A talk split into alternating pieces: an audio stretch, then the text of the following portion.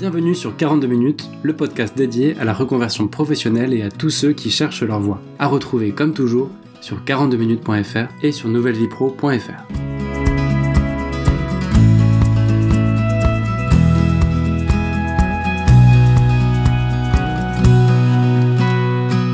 Salut à tous, très heureux de vous retrouver pour un nouvel épisode en plein reconfinement. C'est reparti pour quelques mois et je pense que c'est la bonne occasion de travailler sur votre projet pro, de se poser des questions qu'on n'a pas l'habitude de se poser, et voilà, de se dire mais qu'est-ce qui au final compte pour moi?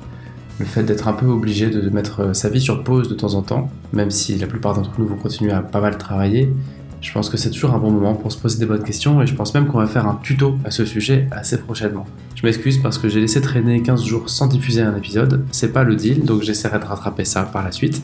Et je vais vous raconter de quoi va parler cet épisode, ce hors série, sur le financement des accompagnements et des formations de reconversion. En fait, en France, il existe énormément de choses entre Pôle emploi, des sites privés, des sites publics, des organismes dans tous les sens. Ils ont tous leur utilité, mais on est tous un peu perdus euh, dans cette jungle de dispositifs publics ou privés ou associatifs. On est souvent un peu perdus. Je me suis dit, tiens, ça pourrait être sympa de faire un épisode où, à la fin, on comprend. On comprend ce qui existe et on comprend comment ça fonctionne et on comprend aussi comment actionner ces leviers. Donc c'était le challenge de cet épisode de ce hors-série on a eu la chance d'avoir la participation d'une personne qui nous a posé un regard très clair sur ces questions et qui a fait un gros boulot en amont de réflexion pour essayer de simplifier au maximum. cette personne, elle s'appelle Myriam et je vais tout de suite lui passer le micro pour qu'elle puisse vous raconter tout ça. Je vous souhaite une bonne écoute et je suis sûr que vous y verrez beaucoup beaucoup plus clair à la fin de cet épisode.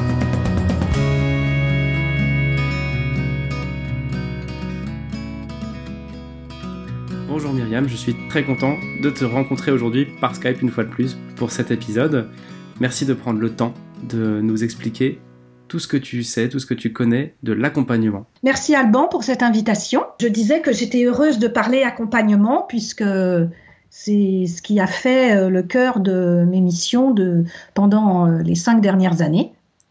Voilà, et donc on va tenter de relever un, un peu un challenge aujourd'hui avec Myriam c'est que l'accompagnement est quelque chose de plutôt bien fait en France, mais de très complexe à comprendre parce qu'il y a beaucoup d'interlocuteurs. On va essayer en 42 minutes de faire en sorte que vous puissiez comprendre ce qui existe, pourquoi ça existe et quel levier activer et comment démarrer une réflexion. Donc, on sait pas sûr qu'on puisse tout couvrir, mais Myriam va essayer, avec son expérience et sa connaissance du secteur, de nous éclairer pour que dans 40 minutes ou 42 minutes, on ait compris, grosso modo, le fonctionnement de tout ça. Est-ce que tu es prête, Myriam, pour ce challenge? Oui, tout à fait. Alors écoute, je te laisse te présenter et nous dire ce que tu fais aujourd'hui à l'Ocapiat. Donc je suis Myriam Touzeau, je suis conseillère aux actifs à Ocapiat pour les régions Pays de la Loire, Bretagne et Normandie. Alors Ocapiat, c'est l'opérateur de compétences qui regroupe 50 branches de la coopération agricole, l'agriculture, la production maritime, la transformation alimentaire et les territoires. J'essaie de résumer. Rien déjà à ce stade, il y a différents organismes qui existent en fonction des secteurs d'activité. C'est ça. En tout, il y a 11 opérateurs de compétences. D'accord. Donc il y avait une vingtaine d'OPCA et on est passé à 11 OPCO. La volonté du ministère du Travail, c'était de réduire euh, euh, le champ pour trouver une cohérence entre les branches. Et comme là, on voit bien qu'il y a une logique de regrouper l'agriculture et l'industrie agroalimentaire. Donc c'est pourquoi d'ailleurs on dit, on parle de l'OPCO au capiat comme l'OPCO de la fourche à la fourchette. Ok, ça nous donne un peu le cadre. Il en existe d'autres qui ont d'autres noms pour d'autres secteurs. Voilà, c'est ça exactement. Tu as dit un mot important, tu as dit que tu étais conseillère aux actifs. Qu'est-ce que ça signifie? Alors en fait, les, missions d'un OPCO, c'est de soutenir les TPE, PME, d'appuyer les branches. Euh, on doit contribuer au développement des compétences des actifs, des salariés de ces entreprises et en priorité les moins qualifiés. On doit contribuer au développement de l'alternance, hein, puisque maintenant ce sont les OPCO qui sont en charge euh, de la gestion de l'apprentissage. Tout ça en lien avec les acteurs des politiques de l'emploi. Donc en fait, moi je travaille avec mes collègues conseillers entreprises. Chaque entreprise a un interlocuteur dédié conseiller entreprise. Et moi, je travaille de manière plus transverse pour accompagner les entreprises dans la mise en œuvre d'actions qui nécessitent un travail d'ingénierie particulier. Par exemple, des actions de renforcement des savoirs de base, notamment numériques, des parcours de formation personnalisés. On peut intervenir aussi auprès des entreprises à leur demande pour conseiller des salariés sur un axe ou un autre, pour, euh, par exemple, les aider à préparer leurs entretiens professionnels ou euh, voilà, c'est des, j'ai des missions ponctuelles en lien avec mes, mes collègues conseillers entreprises. D'accord, c'est très clair. En fait, il existe différents organismes et ensuite on peut être dans différentes positions, on peut être actif ou en recherche d'emploi ou en réinsertion et autres. Toi aujourd'hui tu travailles avec les actifs. Oui. Et tes partenaires ne sont pas les particuliers mais les entreprises en premier lieu.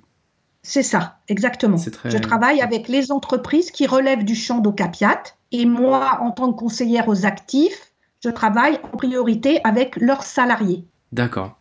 Et donc on va essayer de couvrir là dans cet épisode quelque chose qui dépasse un petit peu les actifs. On va s'adresser à tout le monde, même s'il y aura un focus plutôt actif. Et on va s'adresser aussi à tous les secteurs d'activité, même si toi tu viens de l'Ocapiat qui est spécialisé agro-agri. C'est ça.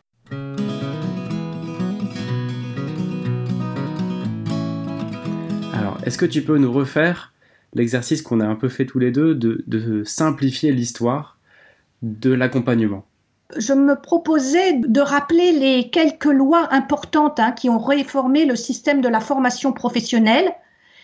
Et on va voir justement que dès de la loi de l'ordre de 1971 qui a créé le CIF, le congé individuel formation, à euh, la loi euh, pour, la pour la liberté de choisir son avenir professionnel, qu'on appelle communément la loi Avenir de 2018, on va voir effectivement comment l'accompagnement se fait de plus en plus nécessaire et de plus en plus revendiqué par les partenaires sociaux qui négocient les lois. Alors, comme je disais, 1971, donc la loi de, l'or qui crée le congé individuel de formation.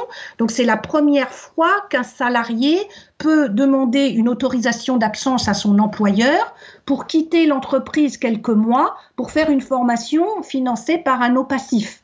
Hein, mais c'est voilà, Là, c'est le salarié qui peut mobiliser un droit qu'il a de faire une formation euh, dans le cadre de la promotion sociale ou pour évoluer dans l'entreprise. 1976, tu nous dis 1971. 71, pardon. Ok. Voilà. Donc après, par exemple, en 1990, on a l'apparition du bilan de compétences. Le bilan de compétences, donc, qui est demandé par le salarié qui, à un moment, euh, ressent la nécessité de faire le point sur ses compétences pour les valoriser et pouvoir négocier une évolution en interne ou une reconversion. Hein. Donc là, on voit aussi que, euh, voilà, il est prévu des moyens pour accompagner le salarié. D'accord. Ensuite, comme événement important, on va avoir par exemple en 2004, dans le cadre de la formation professionnelle tout au long de la vie, l'apparition du DIF, le droit individuel à la formation. Comme son nom l'indique, c'est un droit individuel. Et à chaque fois, il est prévu des mesures pour que le salarié puisse mobiliser ses droits. Par exemple, là, avec le DIF, on a apparition de l'entretien professionnel obligatoire tous les deux ans. Parce qu'on sait qu'un salarié, s'il est tout seul, euh, s'il n'y a pas un cadre euh, euh, qui lui permet d'exprimer aussi ses souhaits et ses, ses volontés d'évoluer, ben, il va pas le mobiliser son droit. Donc c'est intéressant, il y, a, il y, a, 16 ans, en 2004, il y a le droit à la formation qui apparaît, le fameux DIF, et avec ce droit, la façon de l'exercer, ce sont des bilans avec son employeur, enfin des bilans, non, c'est mal choisi, des entretiens avec son employeur, à minima tous les deux ans, qui deviennent obligatoires. C'est ça. Ok pour qu'il y ait vraiment euh, discussion entre les deux. Très clair. Alors après, en 2014, dix ans après, le DIF est remplacé par le CPF, le compte personnel formation, là qui est, qui est vraiment à la main du salarié. Hein, et avec des moyens supplémentaires, euh, surtout après en 2019 quand le CPF euh, est monétisé, hein, donc ça représente un, un, montant que le salarié utilise comme il le veut.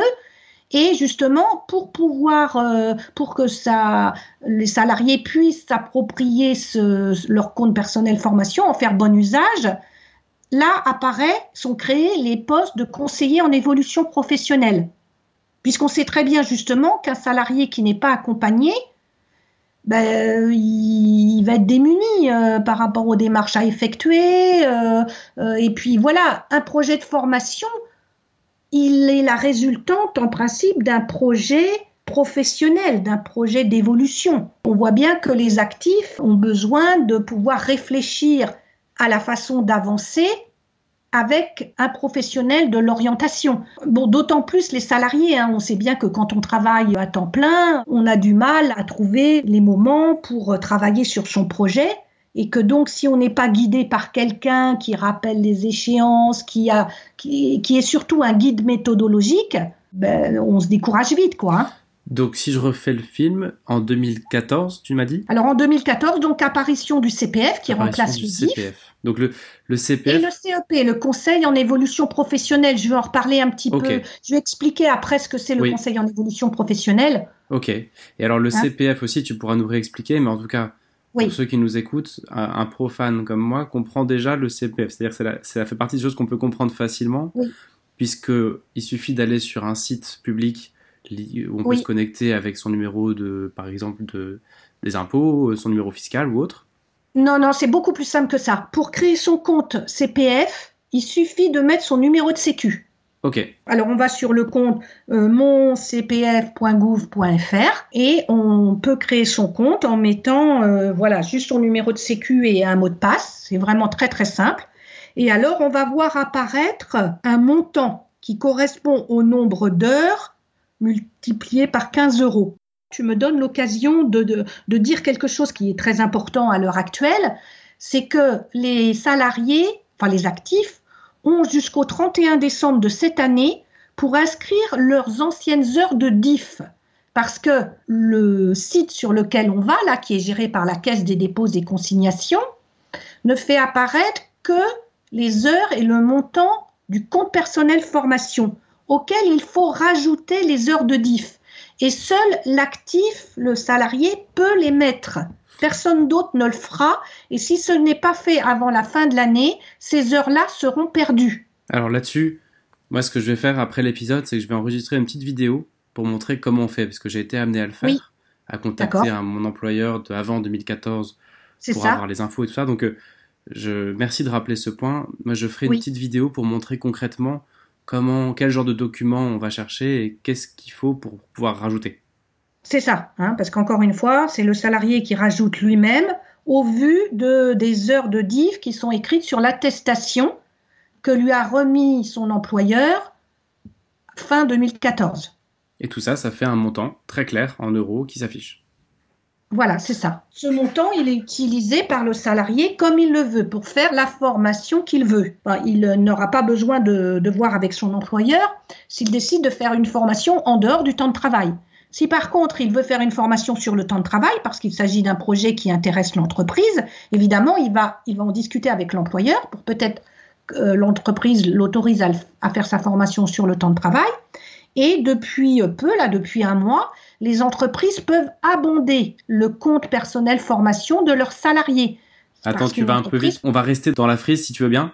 Oui. Parce que de toute façon, tu vas en reparler du CPF après, je pense. C'est ça. Et, donc, euh, bah, je voulais terminer avec cette fameuse loi euh, donc euh, pour la liberté de choisir son avenir professionnel de 2018, hein, qui est une véritable révolution. Hein. certains l'ont qualifiée de Big Bang parce qu'elle modifie profondément le rôle des acteurs de la formation. Et donc là, je voulais rappeler un petit peu comment ça fonctionnait, le paysage euh, de la formation et le rôle euh, des, différentes structures.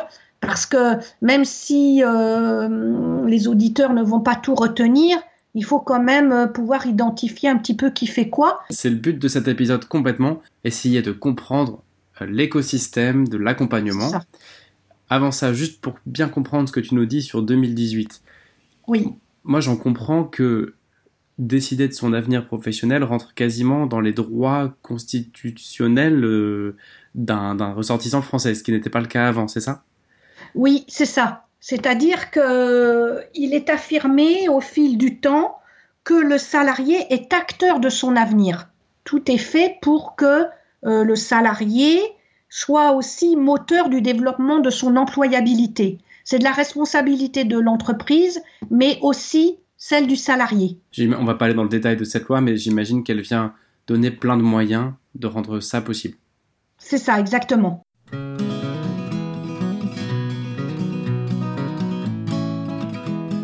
Et alors justement, parle-nous un petit peu du paysage. Moi j'ai compris qu'il y avait des collecteurs, des répartiteurs et des organismes de formation. Mais j'imagine que c'est un peu plus complexe que ça.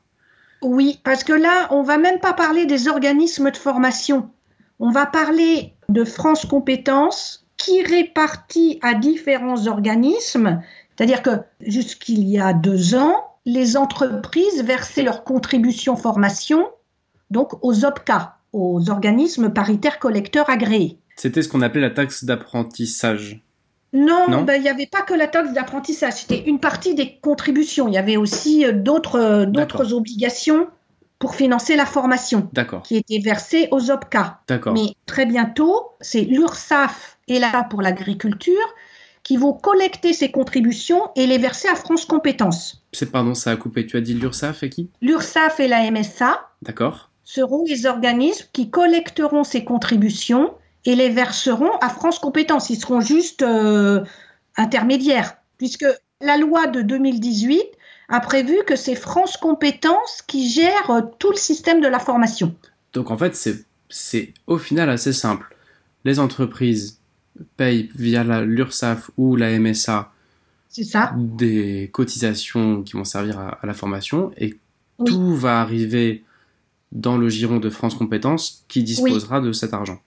C'est ça. Ok. Et alors, c'est là que c'est intéressant. France Compétences va ensuite redistribuer aux opérateurs de compétences pour le développement de l'alternance et le développement des compétences des salariés des entreprises de moins de 50 salariés. Il va distribuer à la Caisse des dépôts et consignations pour le financement du compte personnel formation dont on a parlé tout à l'heure. Il va verser à la commission paritaire interprofessionnelle régionale qui se trouve dans les transitions pro qui remplacent les fonds gestifs pour le financement du congé de transition professionnelle. On va en parler après. Il va verser à l'État pour la formation des demandeurs d'emploi. Il va verser aux régions pour les subventions des CFA, les centres de formation pour apprentis. Et il va verser aux opérateurs du conseil en évolution professionnelle pour le financement de cette prestation conseil en évolution professionnelle.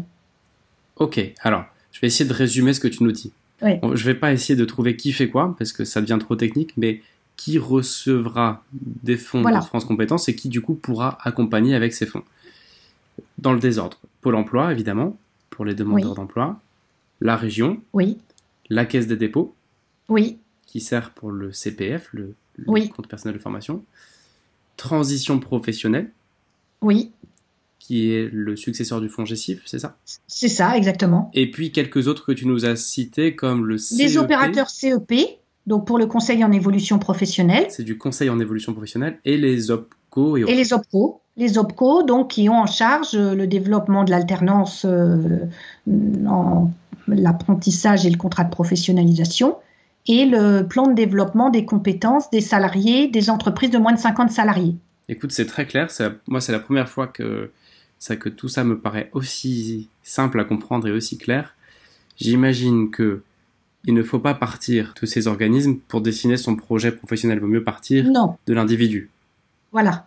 Euh, même si on n'a pas besoin de connaître le rôle précis de chaque acteur, de toute façon, on en entend parler quand on navigue euh, dans les dispositifs de formation. En fait, il n'y en a pas non plus 20, il y en a, il y en a 6 ou 7. C'est ça déjà ça simplifie quand même beaucoup la, réflexion.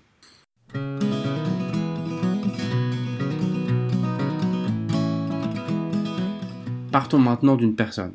Prenons un actif, quelqu'un qui est actuellement en poste. À ton avis, quelle est la bonne démarche, les bonnes questions à se poser quand on veut trouver sa voie ou changer de voie?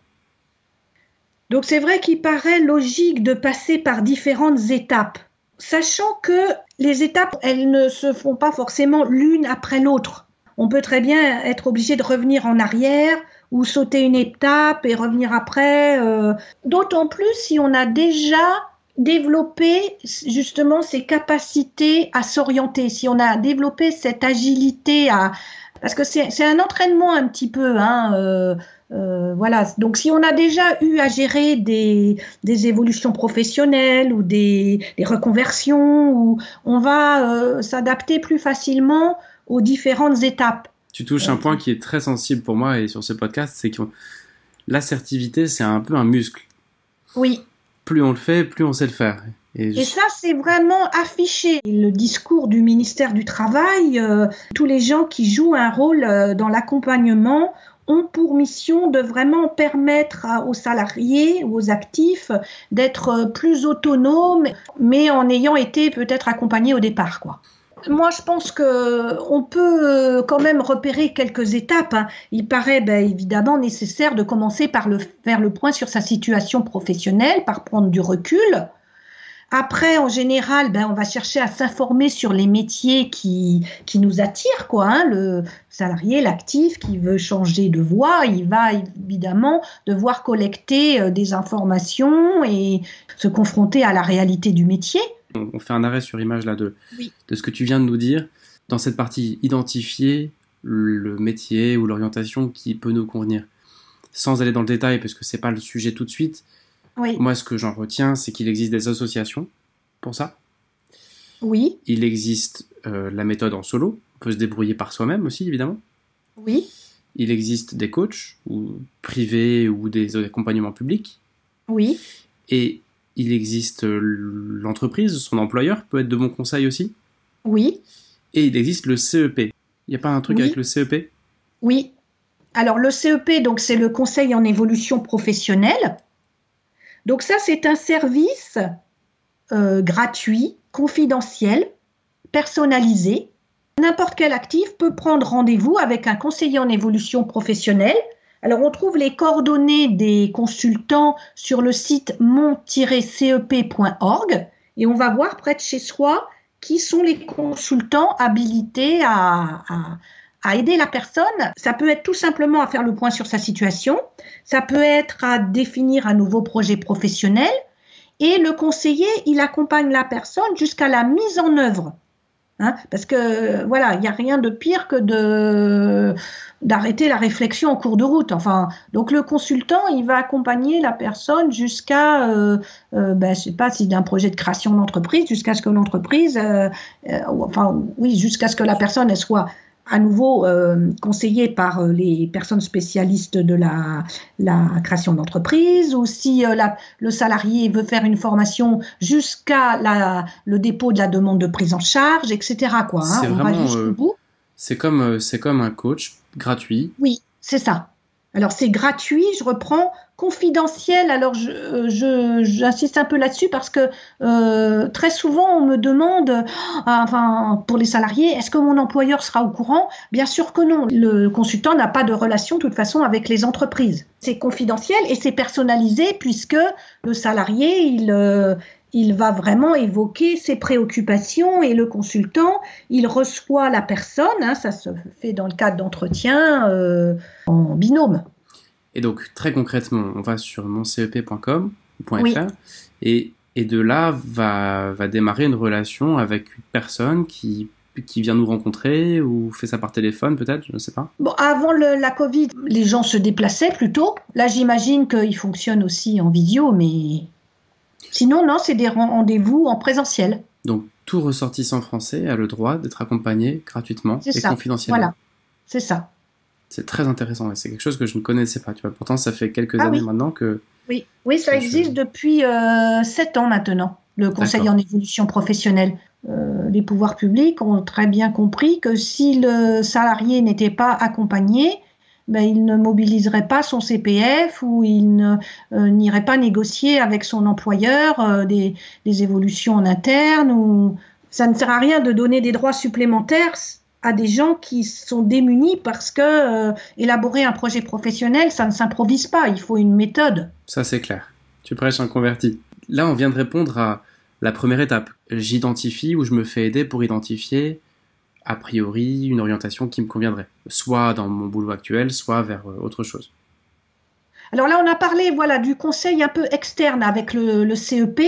Pour continuer dans, par rapport aux dispositifs euh, externes qui existent, euh, on peut quand même parler du bilan de compétences. Lui, hein, il permet à un salarié de faire le point sur euh, ses compétences professionnelles et personnelles, ses aptitudes, ses motivations, pour définir un nouveau projet professionnel et éventuellement le projet de formation qui va permettre de concrétiser ce projet professionnel. Alors la différence avec le CEP, mais l'un n'empêche pas l'autre. C'est-à-dire que on peut très bien commencer par aller voir un consultant CEP qui va à un moment dire à la personne que peut-être un bilan de compétences serait utile. Et le salarié, après, il retourne voir son CEP pour poursuivre la réflexion. Oui, c'est ni plus ni moins un outil.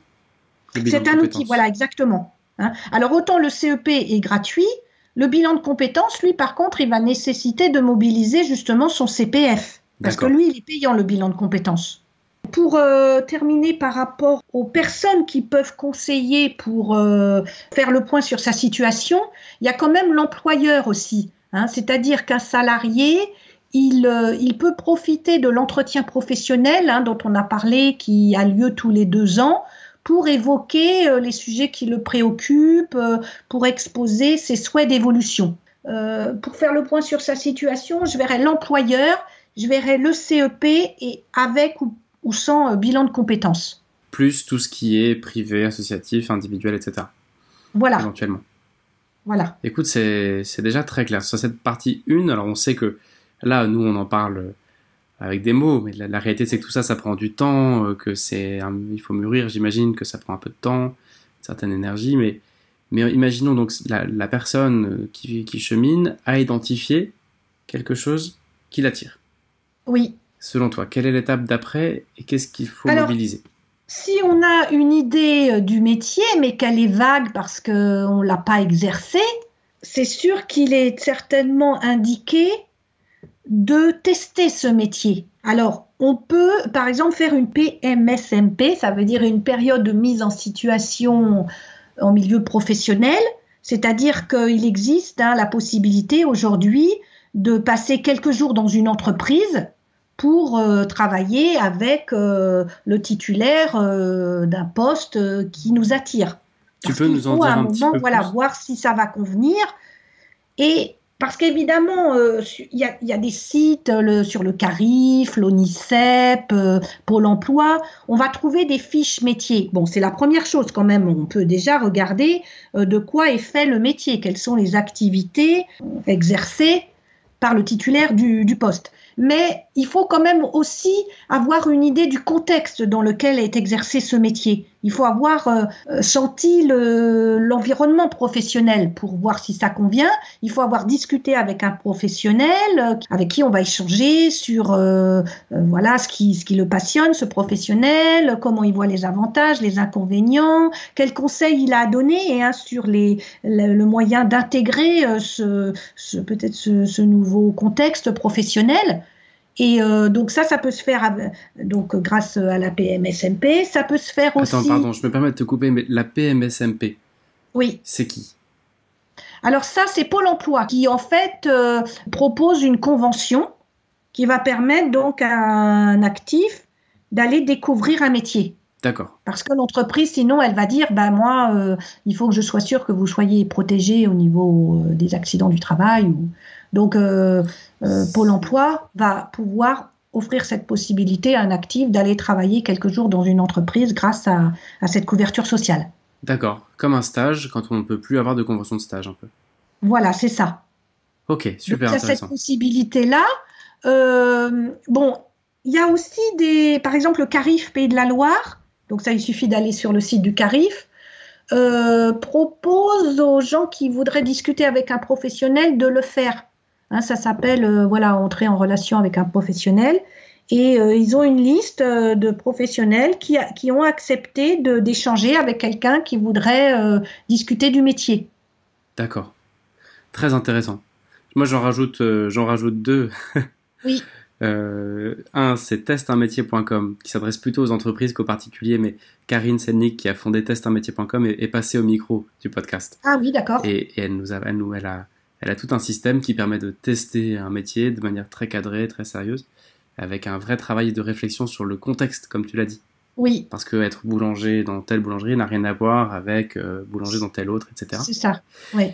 Et puis, euh, dernière chose, euh, sur le groupe Facebook 42 minutes pour trouver sa voie, moi je m'engage à essayer de vous mettre en contact avec les personnes qui peuvent vous aider. Voilà, les gens qui vont sur ce groupe Facebook, c'est un groupe privé c'est un peu une coquille vide pour l'instant, mais, euh, mais on est déjà, on est déjà quelques-uns dessus. Et tous ceux qui rejoignent ce groupe sont prêts à, faire en sorte que les rencontres puissent se faire. si besoin, il y a aussi le groupe Facebook de, de ce podcast. Mais bon, rien à voir avec la, la force de frappe des organismes dont tu nous parles. D'accord. Alors après, juste, mais je vais aller vite, hein, parce que bon, il y a aussi la mobilité volontaire sécurisée, mais ça, ça concerne les entreprises de plus de 300 salariés, donc euh, bon, c'est pas forcément la majorité. Mais un salarié qui a au moins euh, deux ans d'ancienneté peut très bien euh, demander à son entreprise à, s'absenter pour aller travailler dans une autre entreprise et retrouver son emploi à l'issue. Donc ça, ça c'est une possibilité aussi. Comme un congé sans sol, mais où on va travailler ailleurs et puis on peut revenir. Voilà, ben, dans le cadre du congé sabbatique, on peut aussi, oui, très bien euh, aller tester un, autre métier. Hein. D'accord. Très intéressant aussi. savoir que ça existe, oui. Ok, on va pas aller dans le détail de. Oui, c'est ça. Euh, est-ce que l'employeur peut refuser une fois, deux fois?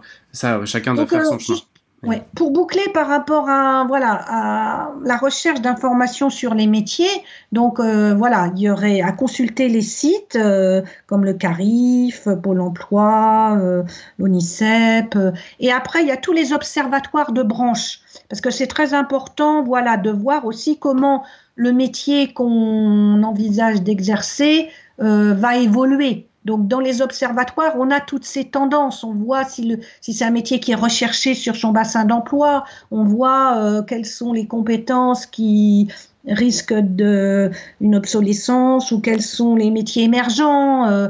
donc ça, il faut systématiquement consulter également les observatoires de la branche concernée. Très intéressant. On a quelqu'un qui a identifié, qui a testé, voilà. ou pas d'ailleurs, mais qui est certain maintenant ou certaine de de vouloir avancer dans cette voie-là. Oui. Quelle est la dernière étape ou la troisième, euh, si ce n'est pas la dernière?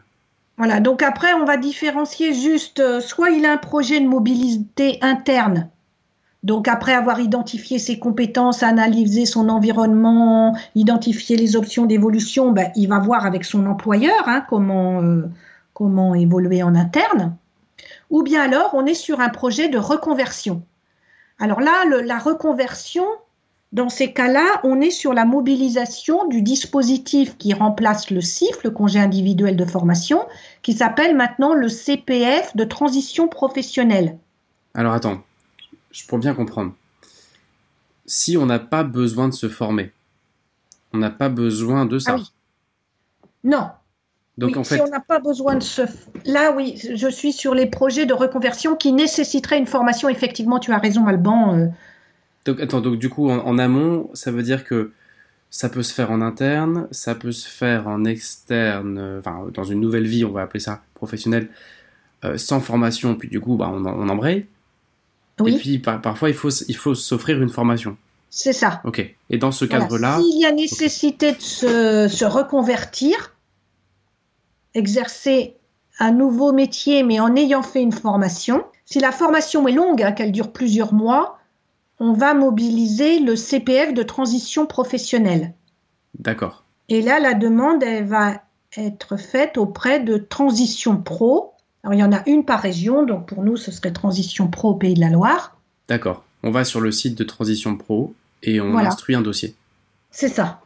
Alors, Transition Pro joue aussi un rôle d'accompagnement parce qu'en fait, ils ont un taux d'acceptation qui est très honorable parce qu'il y a tout un travail en amont euh, de négociation, notamment du projet avec le centre de formation concerné. D'accord, parce que pour essayer de recoller un petit peu les morceaux, dans ce cadre d'une reconversion et d'une formation nécessaire. La, problématique, c'est évidemment d'avoir du temps pour faire cette formation, mais c'est de payer la formation qui va coûter ça, voilà. Euh, entre 1000 et 10 000 euros, on va dire. Quoi. Oui. Euh, et donc, c'est souvent, souvent un budget qu'on n'a pas. Et, et donc là, Transition Pro peut financer tout ou une partie pour peu que le dossier soit accepté, c'est ça? C'est ça, exactement. Ok. Hein, puisque si le dossier est retenu, Transition Pro va prendre en charge le coût de la formation et le salaire. Mais attention, tout le monde ne réussit pas via, par ce biais-là. Non, c'est pas automatique. D'accord, oui. Moi, ce que, ce que j'en retiens, c'est que le premier interlocuteur, c'est Transition Pro, parce qu'au-delà des budgets, ils ont aussi l'accompagnement. Alors, en général, euh, la personne, elle va avoir été accompagnée avant par un conseiller en évolution professionnelle. D'accord. Mais Transition Pro prend la relève pour euh, aider la personne à faire la demande dans les meilleures conditions. Après, tu nous as parlé un peu du CPF en intro. Oui. D'ailleurs, pourquoi euh, CPF de transition professionnelle hein, Parce que les gens disent, bah, vous nous parlez du CPF, après du CPF de transition professionnelle, on ne comprend pas. Euh, en fait, c'est parce que si la, demande de prise en charge d'une formation longue qui est soumise à Transition Pro est acceptée, en fait, Transition Pro va prendre ce qu'il y a sur le compte CPF du salarié pour financer une partie. C'est pour ça qu'on retrouve CPF de transition. Pourquoi le mot CPF dedans? C'est parce que le financement du projet de transition pro, il va être financé en partie de toute façon par le CPF. D'accord. Alors, je, vais peut-être faire un raccourci, mais on peut considérer que le CPF, c'est quasiment comme si vous aviez les fonds sur votre compte en banque. Quasiment. Oui. Oui. Alors après, si on parle du CPF, alors le CPF, il est donc à la main du salarié. Hein, le, budget dont on a parlé, il va pouvoir euh, euh, être mobilisé pour faire une, voilà, une formation de son choix. Alors le salarié, il achète directement la formation. Donc il achète grâce à une appli qu'il peut mettre sur son téléphone ou en allant sur le, mon compte euh, personnel formation. Alors évidemment, il est limité par le montant qu'il a. Hein. Au maximum, je crois qu'aujourd'hui, c'est dans les 4000 euros. D'accord. Donc il y a un certain montant. Et donc ce montant-là, on est libre d'en disposer pour financer la formation de son choix. C'est ça. Donc. Et je disais tout à l'heure, mais c'était un peu prématuré, un employeur peut abonder le compte du salarié. Comment ça fonctionne ça? Ben en fait, l'employeur, il va sur euh, toujours le même site, là, mon compte personnel formation.gouv.fr, et il va payer avec sa carte bleue un montant qui sera attribué au salarié pour l'aider à compléter la prise en charge de sa formation. D'accord. Il y a une contrepartie pour l'employeur? Il a un intérêt autre que d'accompagner le salarié? Ou c'est vraiment parce qu'il croit dans le projet Oui, c'est parce que voilà, il souhaite que le salarié fasse cette formation. D'accord. Et que du coup, il y a une participation des deux. C'est des projets voilà partagés. D'accord. Donc, j'essaie de récapituler ce que tu nous dis sur cette partie de financer une formation. Il y a Transition Pro qui accompagne et qui aide à financer. Oui, pour les formations longues de reconversion. Il y a le CPF dont chacun fait ce qu'il veut. Oui. Est-ce qu'il y a autre chose? L'employeur, lui, de toute façon, il a son plan de développement des compétences. Donc, il peut proposer des formations dans ce cadre-là. Il y a aussi ProA, parce que ProA, sinon, bon, je vais parler plus généralement, permet de, de financer des projets d'évolution dans l'entreprise. Mais ça, c'est l'employeur qui va euh, demander à son OPCO une prise en charge. Oui, donc si j'essaie de faire un chapeau de tout ça, on a parlé de transition pro, on a parlé du CPF, et la troisième, c'est l'employeur qui, avec son OPCO, va, va travailler la formation de ses équipes. Quoi. Et puis, dernière chose, il y aurait les contrats de travail par alternance, que sont le contrat d'apprentissage et le contrat de professionnalisation. D'accord. Donc là, c'est parce que le contrat d'apprentissage, par exemple, il peut très bien être utilisé par un salarié, même qui est déjà en CDI. Euh, là, tu m'as perdu. un salarié qui voudrait apprendre un nouveau métier ou poursuivre sa formation pour acquérir un niveau de qualification supérieur, il pourrait le faire dans le cadre du contrat d'apprentissage. Donc, le contrat de travail, en fait, euh, serait suspendu le temps de faire sa formation en contrat d'apprentissage. D'accord, et il a sa place au chaud dans l'entreprise, au cas où il a besoin de revenir. Donc ça, c'est quand même intéressant de savoir que c'est possible. Ok, donc ça fait quatre, à chaque fois j'essaie de résumer, parce qu'on est vraiment là pour ça, ça fait quatre euh, leviers, le, levier transition pro, le levier CPF, oui. le levier entreprise via les LOPCO, oui. et l'alternance, évidemment. Oui, voilà. Ok. J'ai entendu parler dans, dans ta présentation, j'avais vu le POE de Pôle emploi. Est-ce oui, alors la POEC, oui, enfin, ou POE, préparation opérationnelle à l'emploi. Donc il existe la POEI individuelle et la POEC collective. Euh, c'est-à-dire qu'une entreprise qui veut recruter un salarié mais qui n'est pas encore formé, qui d'ailleurs qui est demandeur d'emploi euh, avant d'être embauché, il peut euh, passer par ce dispositif pour que la personne soit formée avant d'intégrer l'entreprise. D'accord. Donc là, sans aller dans le détail, l'interlocuteur, c'est Pôle emploi. Oui, ou l'OPCO, parce qu'en fait, l'OPCO travaille avec Pôle emploi pour euh, mettre en place des parcours de formation qui permettent donc à des demandeurs d'emploi d'intégrer une entreprise euh, euh, pour les métiers en tension, en fait. Quand on a identifié des besoins de recrutement sur un métier, l'OPCO et Pôle emploi travaillent ensemble pour proposer une formation à des demandeurs d'emploi qui, à l'issue de ce parcours de formation, c'est assez court, hein, c'est 400 heures au maximum, vont intégrer l'entreprise à l'issue en CDD, en CDI ou en contrat de pro ou contrat d'apprentissage. Écoute, c'est vraiment très très clair. Je, vais essayer encore une fois de résumer une dernière fois ce que j'en comprends. Au moment de, financer ce, ce, move, on peut contacter Transition Pro pour tenter sa chance avec un dossier. On peut puiser dans son CPF qui nous appartient, on est libre dessus. Oui. On peut se débrouiller avec son employeur pour dire ça a un intérêt pour tout le monde, donc essaie de me financer une formation via les OPCO. Oui. On peut chercher un autre employeur qui est prêt à nous prendre en alternance. Oui. Et on peut, euh, avec Pôle emploi ou les OPCO de nouveau, essayer de, réfléchir à un plan de, dont j'ai oublié le nom dont tu viens de nous parler. un POEC. Oui. Eh ben, je crois que je crois que tu as réussi ton coup. Moi, j'ai, moi, j'ai tout compris en tout cas. J'ai juste une dernière chose dont on n'a pas parlé, c'est le dispositif démissionnaire. C'est-à-dire que depuis l'année dernière, un salarié euh, qui a un projet de création d'entreprise ou de reconversion qui serait jugé valable, hein, qui serait jugé euh, réel et sérieux par Transition Pro, c'est à nouveau Transition Pro qui gère ce dispositif démissionnaire, il pourrait très bien démissionner et être pris en charge par l'assurance chômage derrière, le temps de faire sa formation ou de créer son entreprise. Mais alors attention, il faut être très très prudent hein, parce qu'il ne s'agit pas d'aller démissionner et puis euh, dire euh, ah ben j'ai entendu parler de cette chose-là. Non, parce qu'il faut en amont avoir été accompagné par un CEP et avoir donc l'accord de transition pro qui va avoir euh, étudié le caractère réel et sérieux du projet. Oui, et Transition Pro ne, peut pas accompagner tout le monde. Écoute, merci, je pense vraiment que tu as réussi à, nous expliquer simplement. Alors après, on voit la complexité.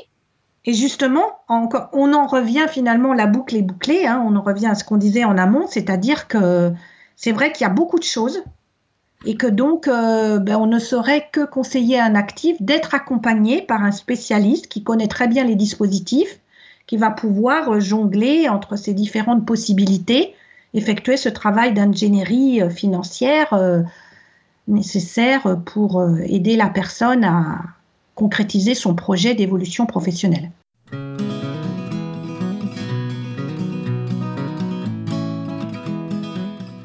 Il nous reste plus qu'une toute dernière chose en, deux minutes, c'est que tu puisses nous donner le défi qu'on va donner à nos auditeurs. Encore une fois, le but de ce podcast est d'expliquer et d'accompagner, oui. d'inspirer si possible, mais surtout d'aider chacun à passer à l'action. Quel serait ton challenge pour nos auditeurs pour les aider à poser une action concrète? Utile dans un cheminement Effectivement, je pense que comme on a vu beaucoup de choses, euh, il me semblerait intéressant de noter quelle est la personne qu'on va chercher à contacter. Est-ce qu'on va contacter un CEP Est-ce qu'on va contacter Est-ce qu'on va euh, commencer par euh, euh, ouvrir son CPF et regarder quelles sont les formations qu'on pourrait faire? Est-ce qu'on va s'intéresser aux métiers qui nous attirent? Enfin, il faut vraiment, voilà, se dire rentrer par un bout et de toute façon, après, on tire le fil et les choses euh, vont s'imbriquer et on avance. Euh, euh, de toute façon, ça, ça, se fait naturellement dès qu'on est en contact avec un de ces organismes qui peut conseiller. Merci beaucoup Myriam, c'est vraiment très clair. Je te remercie infiniment. Merci à toi Alban. J'espère qu'on aura aidé des gens à, à clarifier les différentes étapes. Peut-être qu'on devra refaire cet épisode dans un an quand tout aura été chamboulé, comme chaque année. voilà, peut-être. C'est déjà la fin de cet épisode, j'espère que ça a pu vous inspirer, j'espère que ça vous a plu. Je vous donne rendez-vous dans 15 jours avec une nouvelle interview. D'ici là, vous pouvez rejoindre le groupe Facebook, vous vous abonner, partager, laisser un avis sur ce podcast. Moi je vous dis à bientôt et éclatez-vous dans vos jobs.